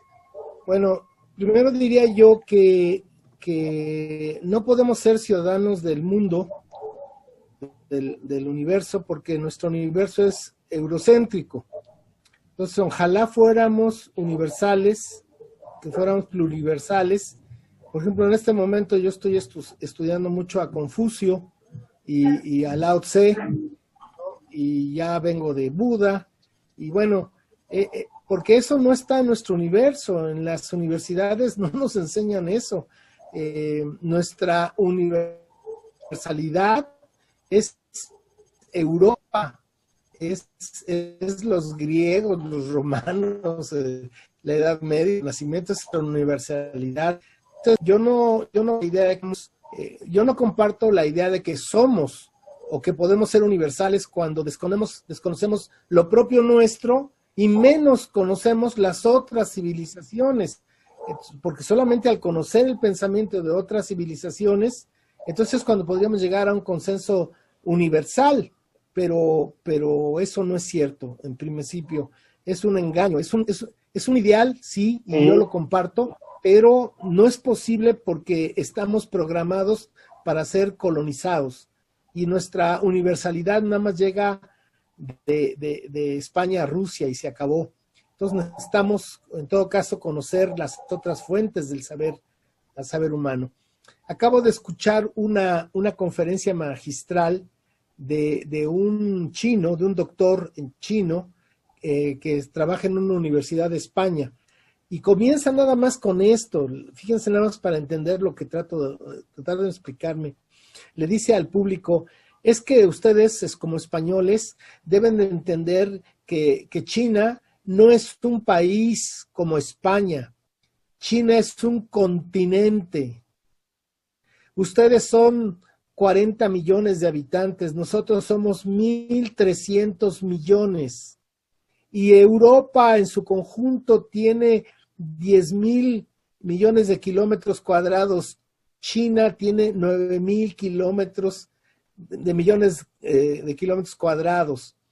La, una ciudad en el centro de China tiene 30 millones de habitantes. Entonces, es, es como un golpe para decir, espérate, espérate, China no es un país. En verdad, China es un gigante. China es algo que está fuera de nuestra percepción. Y la India no se queda atrás, ¿eh? Ustedes deben de saber que hay más indios que chinos. Y además, si le sumamos los indios que dice este, nuestro gobernador que hay en Oaxaca, pues eh, un poquito más. Pero entonces, no creo yo en, ese, en esa universalidad por nuestras limitaciones coloniales. Yo estoy tratando de descolonizarme y por eso estoy tratando de, de conocer otras civilizaciones, otras filosofías, pues para saber dónde estoy y quién soy. Ahora, el concepto de América es un concepto colonizador. Yo en rebeldía he bautizado al continente con un nuevo nombre y se los paso al costo. Porque los compañeros del sur, los, compañeros eh, resistentes del sur, le llaman eh, de manera digna al continente Abyanáhuac. Abyanáhuac, en lengua cuna, Abyanáhuac, que significa la tierra en prosperidad o la tierra firme, en lengua eh, cuna. Y nosotros en el norte le llamamos Anáhuac. Bueno, entonces, eh, cuando yo era niño me le quería poner a las patadas a mi mamá de que me decías esto, el otro, yo empezaba a alegar y me decía, y le decía yo, ¿por qué? Y mi mamá me decía, porque lo digo yo, punto. Nada más por eso. Entonces, ¿por qué le cambio el nombre al continente? Pues porque lo digo yo. Díganme quién fue el que le puso América al continente. Díganme qué institución eh, documentó que así se le llamara al continente. No, pues eso es una cuestión colonial. Y si esas vamos en una actitud de rebeldía y de dignidad, pues yo ya llamé al continente Abyanáhuac, porque uso el, el Abyayala y el Anáhuac. Entonces es Abyanáhuac. ¿Por qué? Pues porque lo digo yo, punto. Ahora, en lengua náhuatl, también en el sur le llaman a la parte sur del continente le llaman Tahuantinsuyu, eh, el lugar de los cuatro puntos. Eh, yo pienso, y eso es una cosa que está yo escrito desde hace tiempo y está impreso, que para mí es un solo continente desde Alaska, de los Inuits de Alaska hasta los mapuches de Tierra del Fuego, somos una sola, somos un, un solo continente y un solo continente cultural. Nada más que desde eh, eh, Colón nos han visto como un archipiélago cultural salpicado de pequeñas islas culturales y no nos quieren ver como lo que somos un gran continente. Ahora, eh, ¿qué, es, ¿qué es en lengua náhuatl, que era la lengua franca hablada en el norte del continente, como en el sur era el aymara y el quechua? Eh, en el norte eh, se le llama al continente culturalmente Sem Anáhuac. Sem Anáhuac quiere decir los que viven enteramente juntos entre las grandes aguas. El, concepto Sem, no sé si han escuchado el Sali, por ejemplo, los que viven enteramente juntos en una casa, que es la familia extensa. También cuando se dice Sem Anáhuac, son los que viven enteramente juntos entre las grandes aguas. ¿Cuáles son esas grandes aguas? El Océano Atlántico y el Océano Pacífico. Y somos una sola civilización y que tenía un contacto permanente y un flujo de comunicación permanente desde Alaska hasta la Tierra del Fuego y hasta la fecha no se puede cruzar al sur o del sur al norte por el tapón de Darién que está en Panamá, pero deben ustedes saber que hay un puente eh, de islas que comienza Yucatán, eh, Cuba, este, República Dominicana y así se van todas las islas y llegan esas islas hasta eh, Sudamérica. Y el propio Colón en dos ocasiones en su diario, él anota que encontró grupos de cayucos de 80 remeros mayas navegando en alta mar. Entonces es otra cosa que no se dice, como tampoco se dice que los pueblos que habitaban las Antillas eran pueblos mayas, mayas, mayas eh, taínos, mayas caribes, como tenemos mayas otziles o mayas tojolabales, pero que Colón y sus dos hijos, en los primeros diez años de la invasión, los exterminaron. Por eso no tenemos memoria de ellos, pero Colón y sus dos hijos los exterminaron. Entonces, sí, y hay un trabajo muy interesante del ingeniero Luis Felipe Lira Montes de Oca, un trabajo editado por el Instituto Politécnico Nacional que habla sobre la arqueoastronomía. Y él dice que para llegar a ser la cuenta del calendario que tiene cinco cuentas, ¿verdad? La lunar, la solar, la venusina, la de las Pléyades y la de cuenta larga, se necesitó una observación sistemática, rigurosa, razonada y transmitida por siglos, desde Alaska hasta la Tierra del Fuego, para poder tener el mejor, poder crear el mejor calendario que ha hecho la humanidad, que es el calendario del Anáhuac o del Adyanáhuac, porque como les dije hace rato, es un calendario que en eh, 8.320 años necesita un día de ajuste. Fíjense, en 8.320 años necesita un día de ajuste.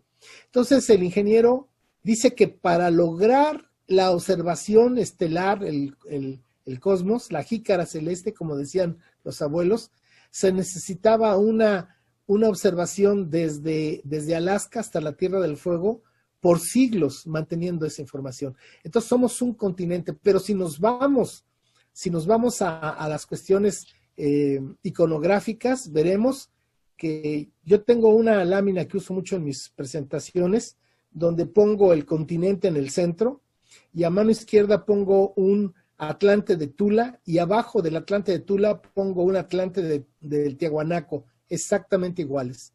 En el centro pongo la cruz de, de que está en Mitla y abajo la cruz eh, chacana que usan los pueblos del Tahuantinsuyo, la misma. Y del lado derecho pongo un, una este, cabeza olmeca de la venta y abajo pongo una cabeza de, de Chavín de Guantar, exactamente lo mismo. Somos un solo continente con una misma estructura, con una matriz de pensamiento. El día que nosotros nos descubramos quiénes somos, ese día va a cambiar la historia. Miren, este concepto, eh, déjenme contarles una anécdota muy simpática. Una vez estaba yo en la Universidad de San Diego eh, dando una plática a los estudiantes eh, de origen mexicano.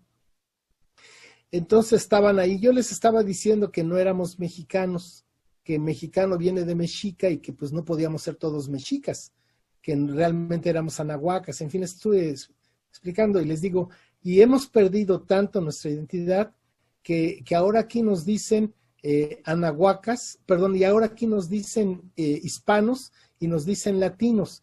Y lo más triste es que ustedes se nombran a sí mismos como latinos y como hispanos. Y cuando ustedes dicen es que vino un americano, yo siempre alzo la mano y les digo, yo también soy americano, porque si tú al otro, diferente a ti, dices que es americano él, entonces tú te estás excluyendo, entonces ¿qué eres? Si él es americano, ¿tú qué eres? Le dije, nosotros no somos hispanos. Y entonces comete un grave error el profesor gringo, se para y como son los gringos, no, no, no, no, no se, se, dirige hacia mí como tonto y me dice, nosotros, o sea, los anglos, no les decimos a ustedes hispanos porque ustedes hablan, porque creemos que sean ustedes españoles. Les decimos hispanos porque ustedes hablan en español. Y entonces le digo, ah, ¿es así? Dice, sí, es así. Le digo, entonces usted es inglés. No, dice, yo no soy inglés, yo tampoco soy hispano. Porque si él habla inglés, yo no tengo por qué decirle que es inglés. Entonces, no sabemos quiénes somos. Y eso de latino, pues este, yo siempre les digo a los muchachos en Estados Unidos, la única latina que conozco es en la que me baño, porque eso lo inventó Napoleón III cuando quiso a mediados del siglo XIX apoderarse de las colonias que había iberoamericanas que había perdido eh, España a principios del siglo, Napoleón III se inventó que éramos latinos y que en tal condición tenía histórica y moralmente la condición de recuperar las colonias para Francia. Nada más que un zapoteco le demostró que no era posible. Entonces, no sabemos realmente quiénes somos. Y entonces, Sem Anáhuac es el concepto de continente cultural. Eh, Ixachilán se le dice en lengua náhuatl al concepto territorial de, tierra, ¿no? De, del continente sin personas. Pero cuando se dice Sem Anáhuac, está incluyendo a los pueblos que viven en ese continente. Y eh, nosotros pues hemos creado el concepto de Abyanáhuac en el que unimos eso. Y el Anáhuac como tal solamente iría desde Nicaragua, que náhuatl, Nicaragua en náhuatl quiere decir hasta aquí el Anáhuac, y va hasta el norte. Eh, y tenemos cosas como en Seattle, este, pues realmente su nombre original es Seacatl, pero pues como los gringos no podían decir Seacatl, pusieron Seattle. Y del otro lado, como no podían decir Michoacán, porque Michoacán quiere decir lugar de agua y de peces, dijeron Michigan. Pero eh, el, territorio está lleno de palabras, de nombres en náhuatl, desde, desde Estados Unidos y México y Centroamérica. Entonces, somos una, una sola civilización con muchas culturas diferentes en tiempo y espacio, pero todas unidas por una matriz filosófica cultural de pensamiento, de conocimiento, llamado Toltecayot. No sé si con esto, Rodrigo, doy respuesta a tu pregunta. Así es, maestro, le agradezco muchísimo y me voy a dedicar a estudiar estos, estos características, estos rasgos que me está usted compartiendo. Muchísimas gracias. Gracias. Pues nos has dejado, Guillermo Marín, un montón de reflexiones, muchas preguntas eh, que tendríamos que estarnos replanteando. Y, pues es, ha, sido un honor escucharte, ha, sido un gusto, la verdad, todo esto que nos estás platicando, todo este, digamos, esta otra forma de, de o esta otra versión histórica de los hechos, eh, la verdad no, me parece que es muy importante que nosotros las vayamos conociendo porque tenemos que reflexionar mucho sobre estos aspectos que quedan olvidados o, reprimidos o forcluidos, como diría el psicoanálisis, eh, de, lo que somos. Y eso en algún momento dado, ya lo dijiste muy bien, este, quien no conoce su historia tiende a repetirla. Es un gusto y me gustaría pedirle a todos los participantes que enciendan sus micrófonos y le demos un fuerte y caluroso aplauso a, Guillermo por toda esta plática tan interesante y tan profunda. No es necesario. claro que sí. Gracias. Gracias. Gracias. Muy interesante. Muchas gracias, doctor Marín. Gracias. Sumamente interesante. Muchísimas gracias por, por su gran conocimiento y de verdad, como dice eh, Jorge nos deja con una gran reflexión y, más que nada reflexión, una gran inquietud por seguir conociendo y conociendo nuestro, nuestros orígenes. Muchísimas gracias. Gracias. Bueno, miren, nosotros tenemos una asociación civil que se llama Educayotl. Nuestro lema es educar para el futuro con la sabiduría del pasado. Tenemos nuestro portal www.toltecayot.org que tiene más de 29 millones de visitas de todo el mundo, especialmente de México y de Estados Unidos. Eh, tenemos un canal en, Tolteca, en YouTube que se llama Toltecápsulas, donde tenemos más de 240 videos a disposición de ustedes. Eh, estamos en Facebook como Guillermo Marín Ruiz y también como Rostro Propio Corazón Verdadero. Y eh, para las personas que verdaderamente les interese esto, porque eh, la descolonización es una cuestión muy seria. Primero es un accidente, ¿no? Uno no sale todos los días en la mañana a su casa, hoy me van a accidentar, me van a atropellar. No, pues es un accidente, uno no sabe cómo cuando sale, ¿no? No, lo piensa uno mucho. Bueno, para esta descolonización, se necesita estudiar, se necesita leer. Esto no se los va a dar la SEP, ni se los va a dar Televisa, ni vienen los programas de, que ustedes trabajan. Esto es, es, una información reservada, esto está prohibida. Realmente, esto que les acabo de decir, está, está prohibido, pues eso despierta. Una vez me preguntaron, oiga, este, ¿qué opina de de eh, que se supiera esto, le digo, pues es como si las gallinas, los chivos, los puercos en la granja supieran para qué los tienen ahí. Pues ese conocimiento los hace que algo va a suceder, pero cuando imagínense las gallinas de la granja supieran para qué las tienen ahí, aunque hay gallinas que dicen sí nos quieren, nos dan de comer, nos ponen agua, nos ponen una luz, nos protegen, son buenas gentes, sí, pero algo quieren. Entonces, bueno, para estos compañeros y compañeras que quieran un poco abrevar en eso, ya les tengo, ya les dije estos, estos lugares donde todos los días, yo desde las 7 de la mañana a las 10 de la noche, de tiempo completo estoy trabajando en la investigación, promoción y difusión de la Toltecayo, porque sé que en mi cochina y apestosa existencia no puedo hacer algo mejor.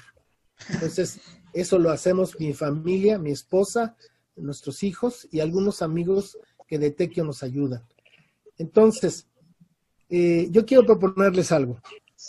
Las personas que, quieran, les voy a regalar el libro eh, Historia Ancestral de México, libro de educación básica para la descolonización. Es un libro que hicimos para papás y para profesores. Y comienza el prólogo diciendo que ese libro tiene 196 años de atraso, ¿no? Eh, pues desde que se fundó la SEP. Es un libro que debería ser básico. Pero eh, es un libro que está sintetizada la historia a más no poder, así está súper comprimida, pero accesible no les platico de cuántos caballos traía Morelos, ni, no, no, esas cosas no, sino eh, los procesos históricos que van dándonos esto que hoy somos. Entonces, y además trae, eh, trae muy buena bibliografía, y porque eso no está, yo no soy historiador, yo soy promotor cultural de la, de la Toltecayo. Y claro, como promotor tengo, cultural tengo que hacer investigación. Entonces, es producto de la investigación, porque si hay investigadores, si hay historiadores de verdad que ven la historia de manera descolonizada. Y esos no los van a encontrar en la SEP, ni en la UNAM, ni en Televisa. Entonces, hay que buscarlos. Entonces, este libro trae algunos de ellos. Y además, trae ligas eh, de, de YouTube, ligas de videos, porque ahora la gente aprende más con videos que, aprendemos más con videos que con libros. Entonces, las personas que quieran que les le envíe yo ese libro gratuitamente, por favor, escríbanme a educayo.gmail.com. Se escribe educa, de educación, educa, Y de Yolanda, O de Oscar, T de Tomás y L de Luis. Educayotl, ORG, perdón, eh, educayot, arroba gmail.com. Con mucho gusto, eh, en su mismo correo les regreso el libro eh, en PDF y además les voy a enviar un, un eh, ensayo que hice sobre la educación para los para la educación pública en Oaxaca. Es decir, pensando que Oaxaca es la reserva espiritual de la náhuac, donde aquí hay 16 eh, culturas ancestrales vivas, eh, ¿cómo, percibo yo la educación, porque es algo muy importante los que estamos trabajando en la educación en el, en el país, pero especial en el estado de Oaxaca, dense cuenta que estamos haciéndole mucho daño a la gente. Hay que ser honestos, les estamos haciendo mucho daño a la gente porque los estamos engañando, les estamos haciendo pensar como a nosotros nos hicieron pensar y tal vez funcionó en el momento del milagro mexicano, que si estudias una, una carrera dejas de ser pobre. Pero hoy la gente hace un gran esfuerzo por terminar una carrera y no tiene trabajo. Esa es la verdad. Y si encuentra un trabajo, lo tienen outsourcing y buenas condiciones miserables. Entonces, eh, tenemos que basarla. ¿Qué estamos haciendo en la educación, especialmente primaria, secundaria y prepa? Estamos echándole a perder la vida a los jóvenes de las comunidades.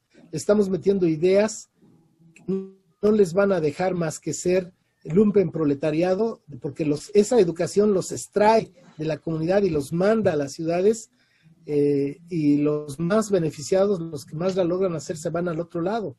Pero, pero es una educación extractiva del potencial humano de nuestros pueblos. Entonces tenemos que reflexionar qué estamos haciendo en el campo de la educación y dejarnos eh, de engañar a nosotros mismos eh, y darnos cuenta para quién trabajamos. Trabajamos para el sistema colonial de explotación y la educación es el troquel.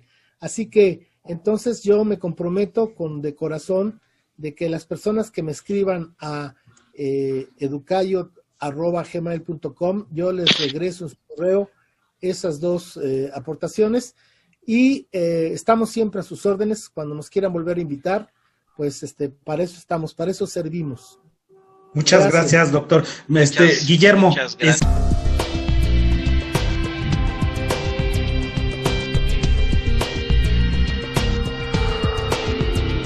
Esta serie es producida por la Red Multidisciplinaria sobre Formación y Educación.